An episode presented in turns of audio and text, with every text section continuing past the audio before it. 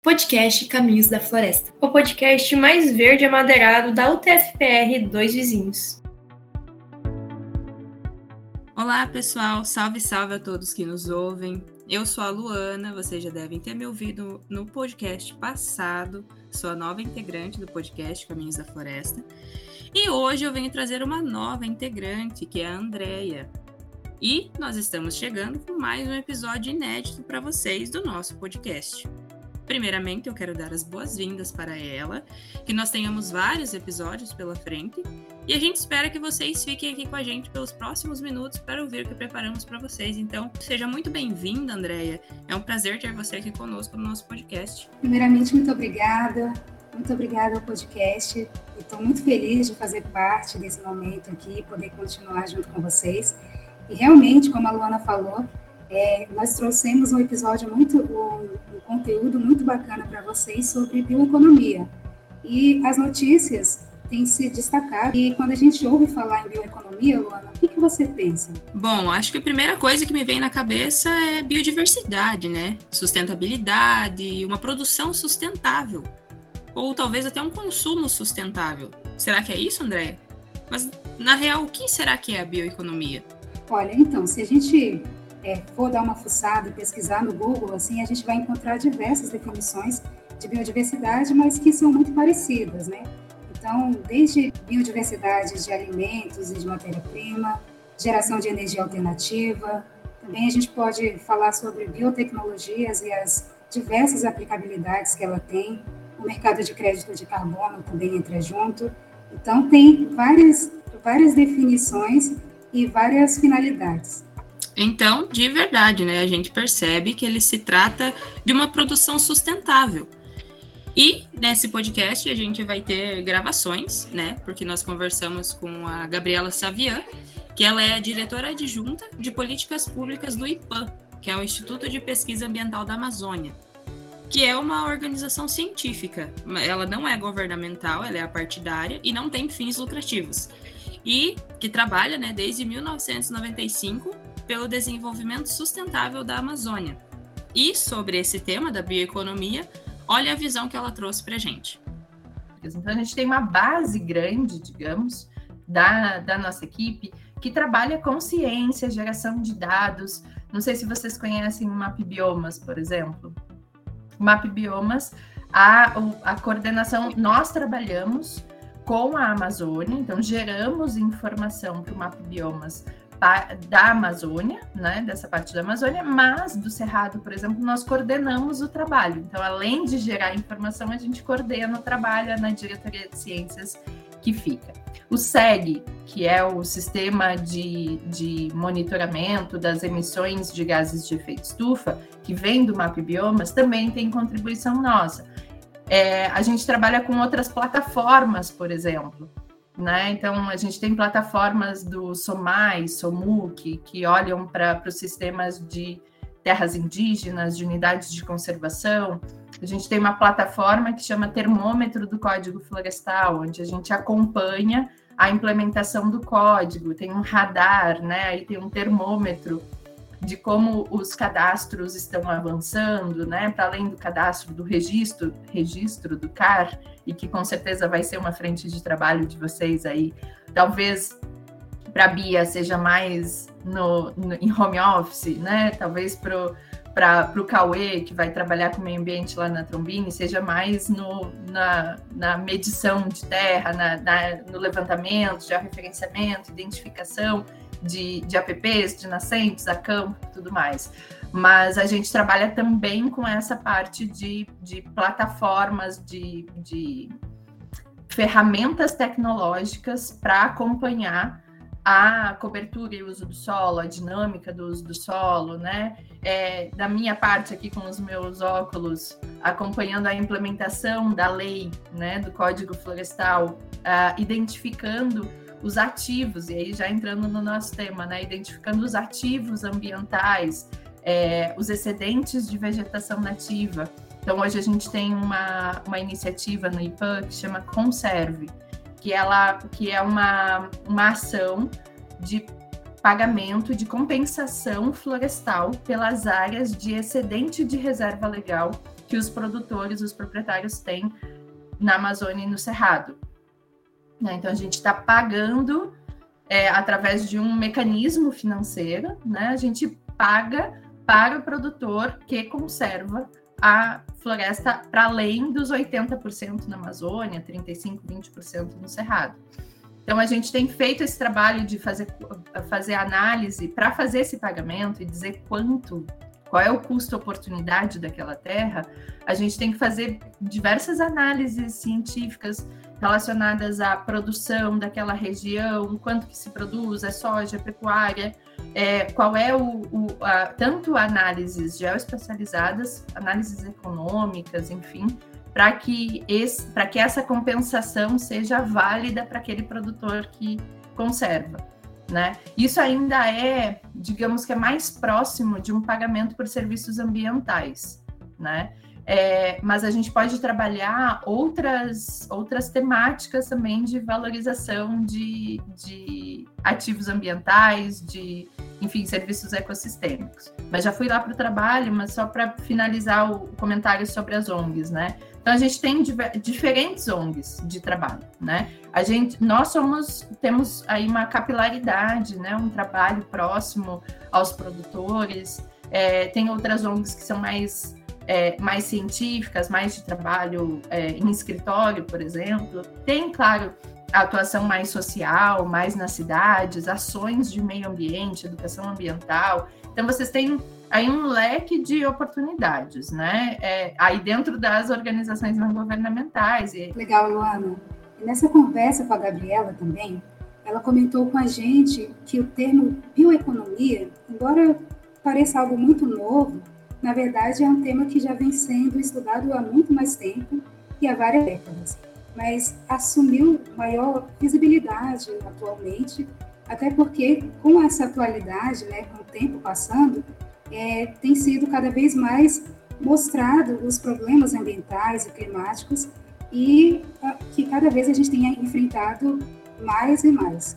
É, a bioeconomia é um conceito que veio lá em 1970. Não vou também me aventurar, não sou, não tenho um perfil tão acadêmico para fazer todas as citações e referências bibliográficas com relação a isso. Mas é, se vocês olharem e fizerem uma, uma busca geral sobre o termo bioeconomia, vocês vão achar desde é, lá atrás, né?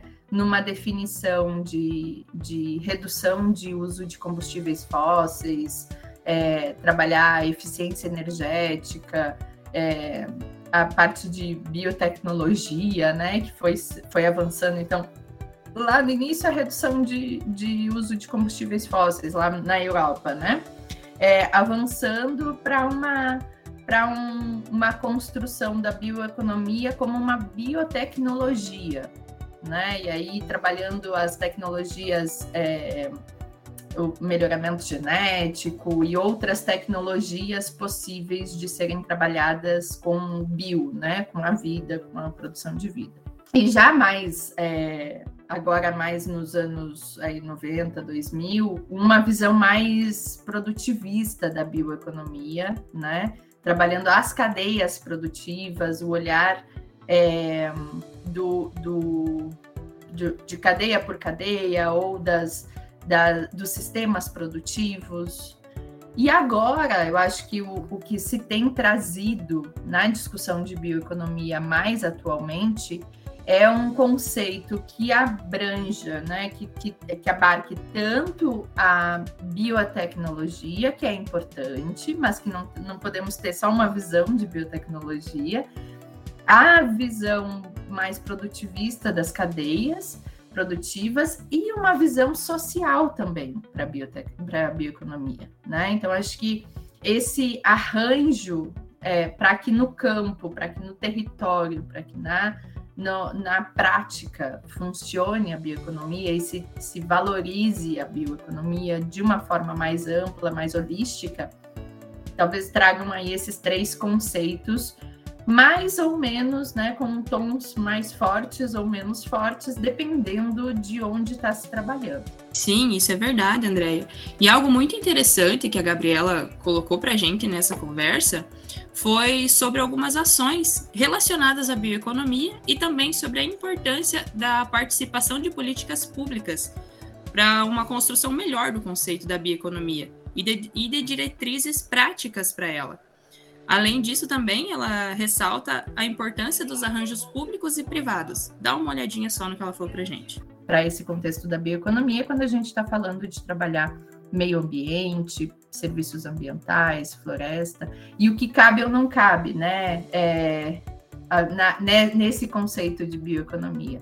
Se a gente traz num olhar mais amplo, a bioeconomia ela pode trazer é, toda a parte de, de que a gente falava antes de carbono, de conservação, de pagamento por serviços ambientais, é, ela depende de outros pontos, como, por exemplo, ordenamento territorial é, e outras, é, participação social, é, garantia de direito e uso da terra. Então, é, a gente pode ter um olhar mais amplo, onde, inclusive, é, cadeias produtivas de, de forma que trabalham, que são, que são trabalhadas de forma mais intensificada, como por exemplo florestas plantadas, produção de grãos, é, pecuária sustentável, se a gente trabalha assim num, num olhar bem amplo de bioeconomia, inclusive ações de sustentabilidade das cadeias mais tradicionais, conservadoras, digamos, é, entram também no olhar de bioeconomia, né? Agora, é fato que muitas vezes a gente não consegue entender o que a bioeconomia pode proporcionar e pode trazer como benefício de maneira mais ampla, de maneira mais palpável e na prática, né? Então, a, a bioeconomia no campo da tecnologia, ela tem também a sua vertente no campo social e a Gabriela ela demonstra um pouco para a gente e explica como isso se dá. É, o que a gente tem visto e, e, o que tem sido trabalhado, e aí usando o exemplo do Pará, é, dessa construção da política, da, da estratégia de bioeconomia e da política de bioeconomia, eles decidiram por trabalhar é, três eixos, né, três componentes da bioeconomia, trazendo uma parte de produção, de cadeias produtivas da bioeconomia e um olhar mais regional, né? A partir das soluções baseadas na natureza, que é um conceito bastante interessante e que contribui nesse olhar de bioeconomia, para que a gente veja a bioeconomia como o, os, o, a partir das, das cadeias locais, das, das riquezas locais, do, dos recursos naturais locais, e trabalhar não só a base de recursos, mas as tecnologias sociais que já se têm construídas há tanto tempo né? Então, não só um olhar de biotecnologia laboratorial, né? Assim, daquela coisa de laboratório, de cientista, de, de microscópio e tudo mais, mas também de uma tecnologia social a partir da, da experiência das comunidades locais, das populações tradicionais que, que vivem é, e, e, manejam esses recursos naturais há tanto tempo. Né? Então, a gente tem visto esse olhar muito mais muito mais focado assim é, numa bioeconomia local, né?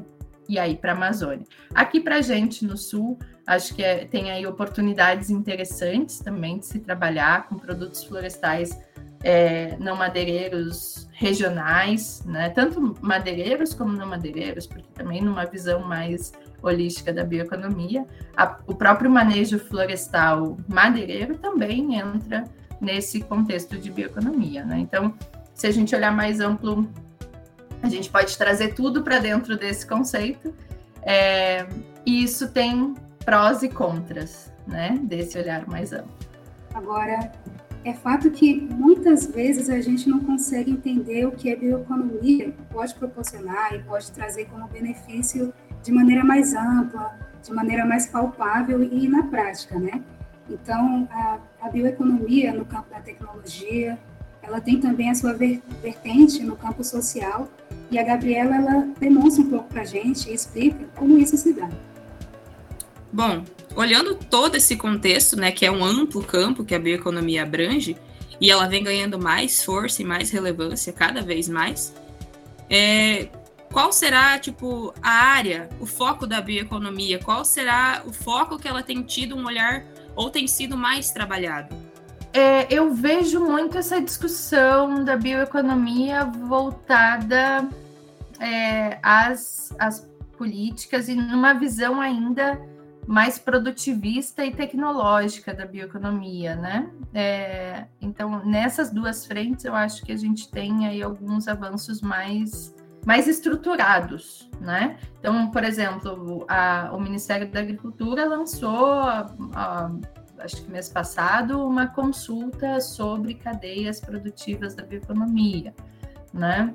Então, é, a Embrapa tem trabalhado muito também nessa visão de bioeconomia, assim, como uma forma de empacotar diferente o que já se, o que já se trabalha, né? O que já se faz, o que já se trabalha há muito tempo. O claim, o, o, a demanda social por esse empacotamento da bioeconomia é para ser enxergado também o papel das comunidades, dos, das, da agricultura familiar, dos produtores locais, nessa tecnologia social e no que se, já se faz há muito tempo. Então, eu acho que a gente tem aí, talvez, as, a, o, o, risco é, é da gente cair no mais do mesmo e trabalhar aquilo que a gente já trabalha há muito tempo e, e só reempacotar com a bioeconomia, com essa carga de bioeconomia que é mais orgânico, sustentável, atrai não sei o quê, e não virar a chave. E isso que eu acho que é interessante na estratégia que foi definida lá no Pará. Porque ela, ela se, é, o objetivo dela é de redirecionar o desenvolvimento econômico, redirecionar a produção com este olhar de bioeconomia a partir das soluções baseadas na natureza, com um olhar para a. E aí eu falo em conservação e não preservação, né? É, na conservação dos recursos naturais, no uso sustentável dos recursos naturais. Então, eu acho que, que a gente tem aí um potencial e um risco ao mesmo tempo de como, essas, como essa, essa bioeconomia vai ser trabalhada. Luana, outro ponto muito interessante que foi levantado nesse bate-papo com a Gabriela é sobre ter sido um marco regulatório na economia e como não ter esse tipo de diretriz, ele pode afetar vários aspectos, inclusive aspectos sociais. E ela explica um pouquinho para a gente também sobre isso. Andréia, você tem alguma ideia de como está o apelo à bioeconomia no mercado? Será que a gente já tem algum recurso nacional ou internacional? Ou será que ainda estamos num processo de construção de políticas e diretrizes? Olha, o que a nossa convidada nos conta é que ela trabalha diretamente com o desenvolvimento da economia. Vejam só.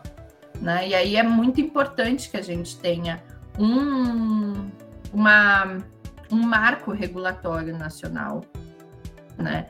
Que, que direcione as políticas. Você mencionou, Paty, sobre a, a linha do PRONAF, né, de bioeconomia. Ter uma linha de crédito rural voltada à bioeconomia ou voltada à adequação ambiental das propriedades, isso vem de um marco regulatório, de uma política que traz esses direcionamentos, né? É, a, a, expansão da produção de soja, por exemplo, no Brasil, ela se deu a partir de direcionamentos de políticas, né? Então a gente tem soja chegando lá no Cerrado, lá a gente tá, trabalha hoje lá em Chapadinha, no leste do Maranhão, lá em cima, né? Com soja.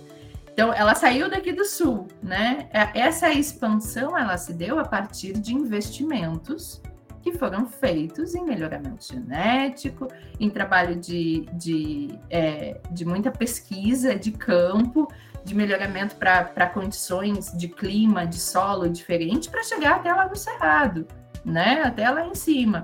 Então, quais são as, os direcionamentos da política e o investimento público-privado que vai se ter para a bioeconomia e para a conservação ou para o trabalho de produtos florestais não madeireiros. Então, hoje a gente vê uma oportunidade que, que é que bate a porta, né? Quando a gente fala de Amazônia, esses dias eu estava numa num, numa palestra com os estudantes da Universidade de Coimbra.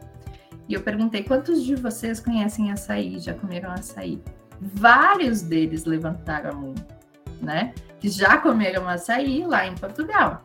Né? Hoje a gente tem um açaí globalizado, né? Ele, enquanto cadeia produtiva, né? Ele pode ser trabalhado enquanto cadeia produtiva do açaí, né? E as, esse, essa atratividade da Amazônia, do produto florestal, né? Que conserva tudo mais, ele pode ser trabalhado também numa visão mais ampla das comunidades que trabalham com o açaí, que coletam o açaí. A gente tem lá em Belém, por exemplo, na, na frente da capital do estado, uma ilha, né, que chama Ilha do Combu, que onde as comunidades produzem, colhem açaí, né, e, e, e, produzem o açaí. Como trabalhar essa, esse olhar mais amplo da bioeconomia. Então, esses direcionamentos, quem vai dar são as, as diretrizes das políticas.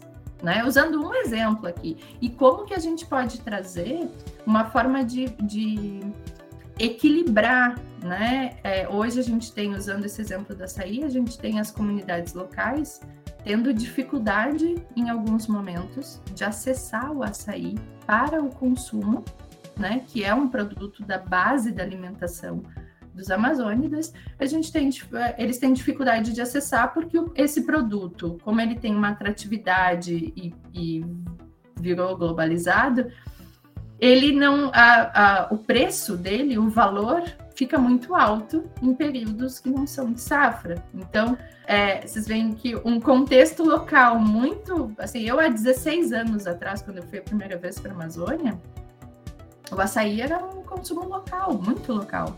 Né? Hoje a gente conversa com os estudantes de Portugal e eles consomem açaí. Mas, mas os locais têm dificuldade de acessar, em alguns casos. Né? Então, como trabalhar esses direcionamentos, investimentos, para que isso também seja de, feito de uma forma, essa, esse, esse avanço produtivo e bioeconômico se dê de uma forma equilibrada no território. A Gabriela também comentou com a gente sobre a, o ESG, o que é esta sigla e, e até onde eu pesquisei, essa é uma nova sigla que está virando sinônimo de sustentabilidade e ela também falou como que funciona, quais são os meios para identificar os critérios para ser um ESG. O ESG é mais um conceito que pode cair no, no, entendimento comum, tipo sustentabilidade, então tudo vira sustentável, né? Aí agora todas as empresas são ESG, né? E como que de fato é, é a, a, a, vamos traduzir aqui o ESG, né? ESG é um padrão de sustentabilidade que tem se trabalhado.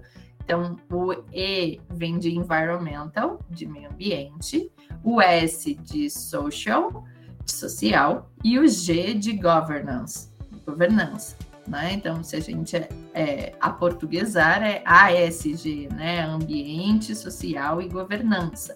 Ele é um, um padrão que está se trabalhando mais no, nas políticas privadas, na iniciativa privada, né, no, no setor privado, para demonstrar que a, as empresas têm é, cumprem com os critérios de sustentabilidade. Mas o que são esses critérios? Quem diz o que é o que não é ESG? A gente tem trabalhado no IPAM uma plataforma de informações, de geração de informação, que tenta buscar aproximar esse conceito de ESG e os critérios de sustentabilidade que, que são discutidos no mundo, né, nos acordos internacionais, se a gente olhar acordo é, Europa, Mercosul, isso, to, to, todos esses acordos têm aí permeados esses critérios de sustentabilidade.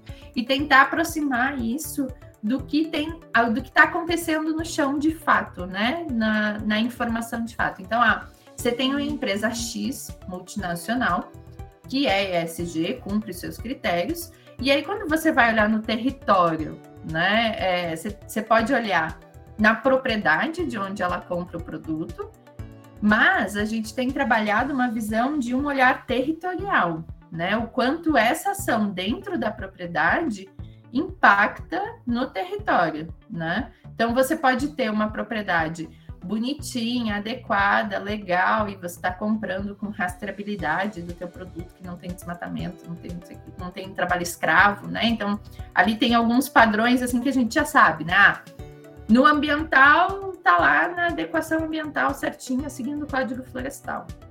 No social, é, trabalha, a, não, não tem trabalho, trabalho escravo, não tem conflito, né? No governance, lá tem as políticas estabelecidas e transparência da produção da rastreabilidade. Ah, então é uma multinacional, é uma empresa ESG Plus, né? Está lá cumprindo com todos os critérios.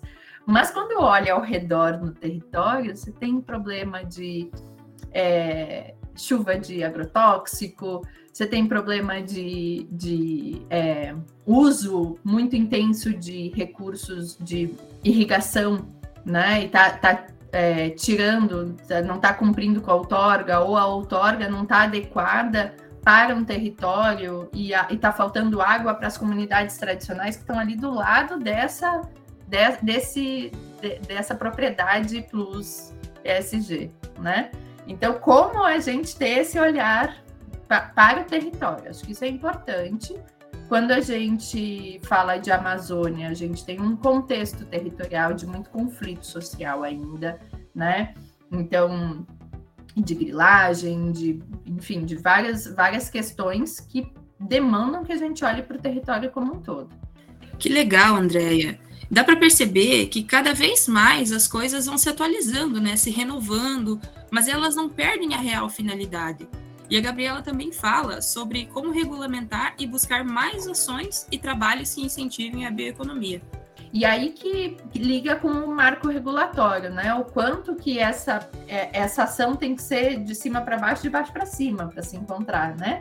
Enquanto a política nacional, um marco regulatório nacional, traz um olhar, pode trazer um olhar mais amplo para a bioeconomia e deixando para regulamentação e para incidência das políticas estaduais, municipais, né? E o quanto isso pode ser trabalhado de uma forma a incentivar esse estabelecimento. Então, a gente pode falar de ICMS ecológico, né?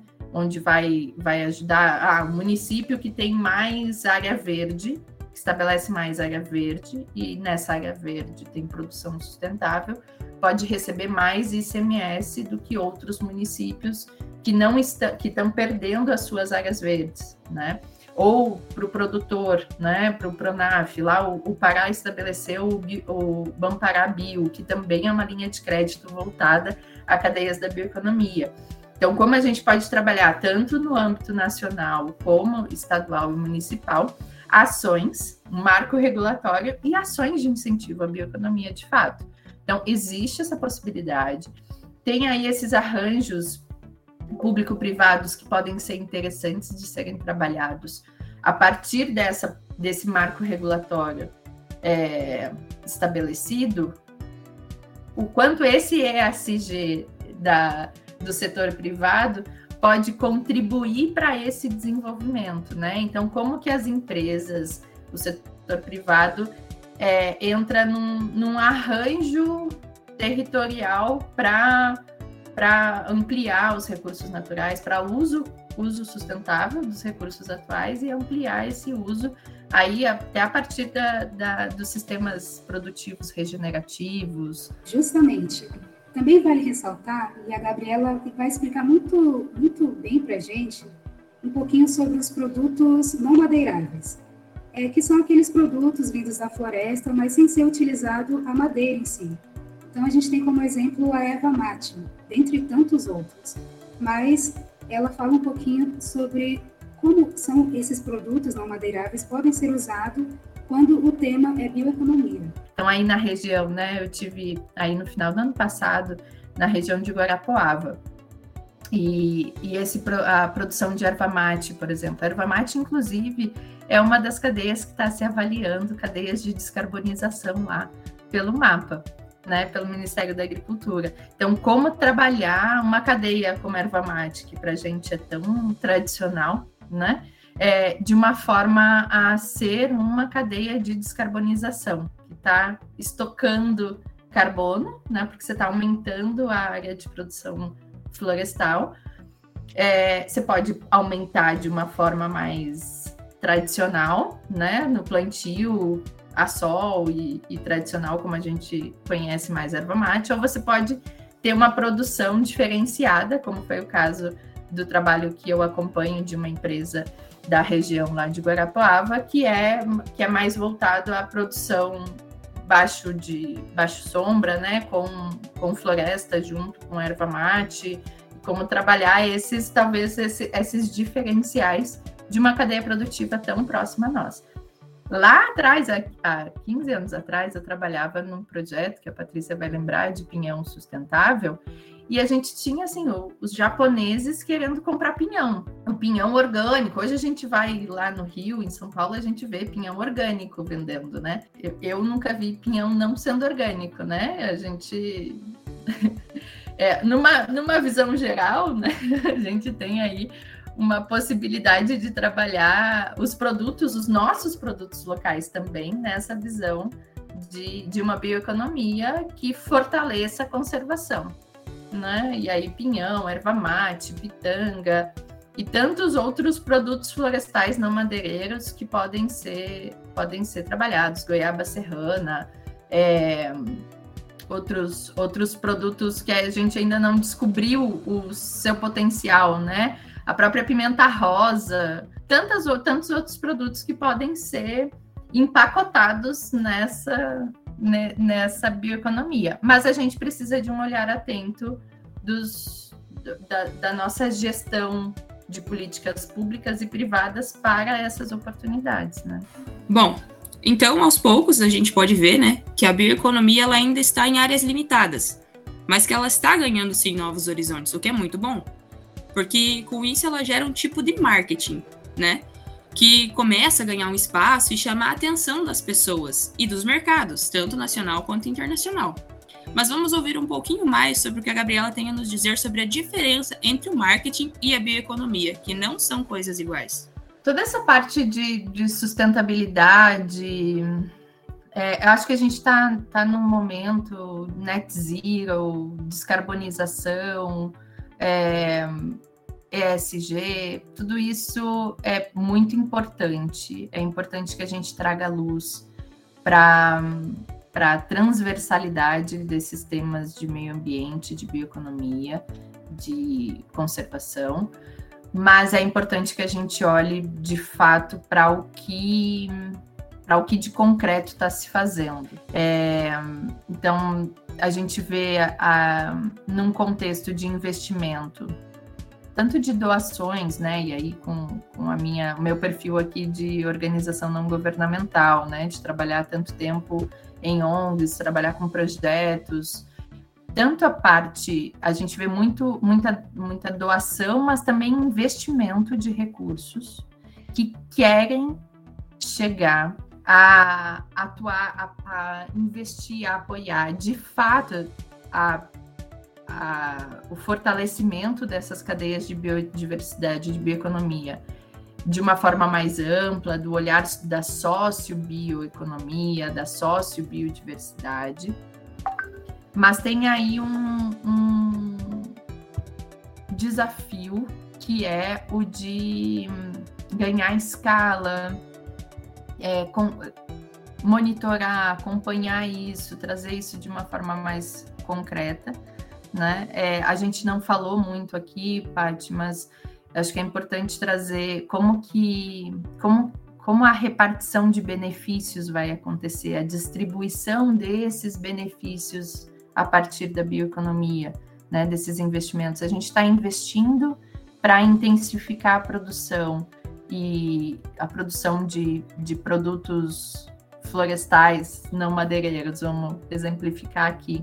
Né? Então, a gente está é, investindo esse recurso para concentrar mais a renda, ou a gente está investindo esse recurso para distribuir mais a renda. Então, uh, para fortalecer uma, uma rede capilarizada maior. E aí a gente tem uh, desafios de fundo, né, de ordenamento territorial, de assistência técnica, de é, acesso a crédito, a linhas de crédito. A gente citou linhas de crédito aqui, mas a gente sabe o quanto é difícil acessar essas linhas de crédito, né?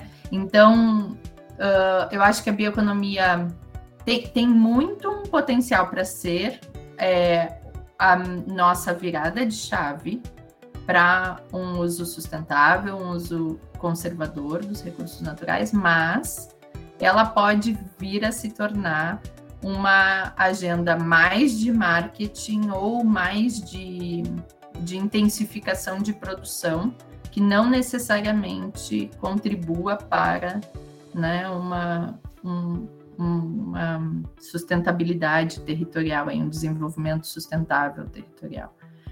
Então, a gente tem aí uma, um desafio que é de como trabalhar essa, essas agendas climáticas, agendas sustentáveis, que trazem um apelo econômico importante nelas, de uma forma concreta, de fato, né?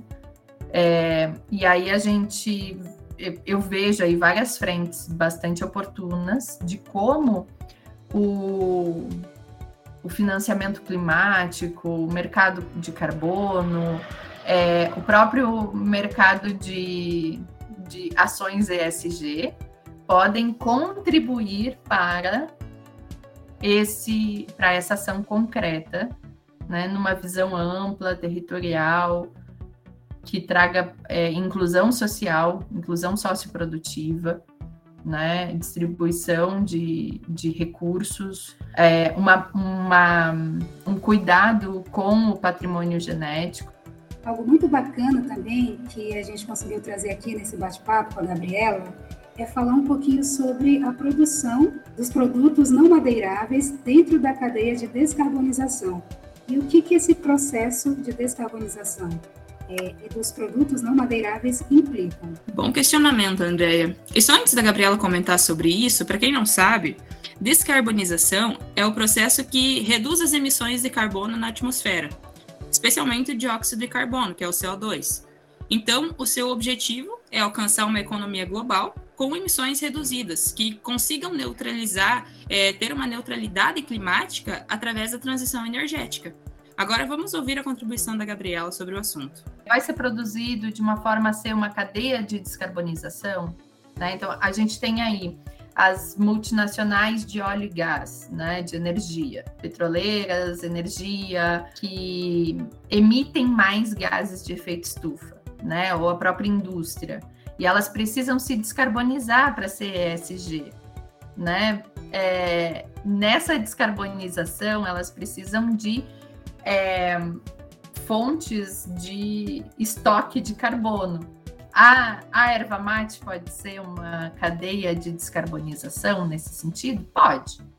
Mas ela pode ser uma cadeia de descarbonização que vai se transformar numa monocultura de erva mate que você precisa usar muito mais agrotóxico e tudo mais. Né? Então, qual é essa cadeia de descarbonização da erva mate que vai ser trabalhada? Né? Como ela vai ser trabalhada? Então, essa questão das pragas, né? A gente sabe também, né? Do corintiano e de outras pragas que aparecem na erva mate, que precisa ter é, e aí a produção no sol, baixo sol, a erva mate, vem a, vem a semente lá da Argentina, né? Aí produz uma erva mate no sol que precisa incorporar açúcar na, na erva para poder ela ficar mais palatável, né? Então, qual vai ser, enfim, acho que tem aí bastante caminho a gente avançar. Falando em bioeconomia, Luana, também vale lembrar sobre assuntos muito importantes como restauração e recuperação de florestas e o potencial que essas áreas de estudo têm também dentro da produção.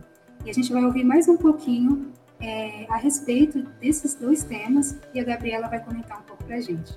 Ah, hoje na Amazônia a gente vê o potencial gigante do restauro, né, a partir de, um, de uma visão de restauro produtivo.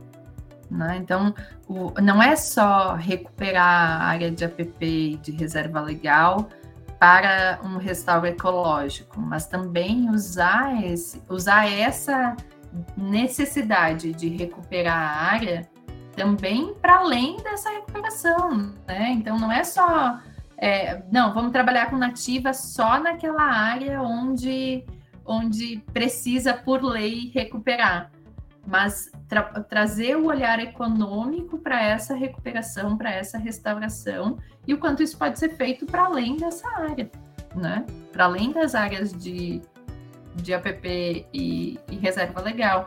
E aí, quando a gente falava ali com a Letícia, e ah, a lei tem que dizer o que vai ser feito, a lei diz o que tem que ser feito, não só para limitar, né? Mas ela diz o que tem que ser feito, que pode ser feito para fomentar também, para incentivar. Bom, então toda essa contribuição da Gabriela com a gente, é, nós podemos ver que a bioeconomia, a palavra bioeconomia, então ela tem uma relação direta com a biodiversidade e com a economia que pode ser gerada a partir das florestas. E isso faz a gente pensar mais, não é? Então, eu acho que foi uma grande contribuição da Gabriela para o nosso conhecimento. Esse é um assunto que ainda está sendo é, está sendo ampliado no mercado, está sendo ampliado nas conversas e a gente vai aprender bem mais ainda no decorrer dos tempos. Não é mesmo, Andréia? Exatamente, Luana. E a bioeconomia não só é um termo teórico, como a gente ouve muito falar, mas é algo que vai se tornar cada vez mais prático e relevante no, no meio não só florestal, mas também como forma de, de sustentabilidade de maneira geral. Então, muito obrigada pela sua contribuição, Andréia.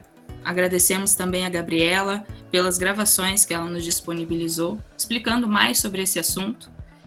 E eu acho que encerramos por aqui o nosso podcast Caminhos da Floresta, o podcast mais verde e amadeirado da toda o TFPR. E eu espero que vocês tenham uma boa semana, um bom mês e muito obrigada por estarem aqui ouvindo novamente o nosso podcast. Muito obrigada a todos. Não deixe de seguir a gente nas redes sociais, escutar os podcasts que já tem por lá na nossa plataforma. E fique ligado que na próxima semana tem mais conteúdo por aqui.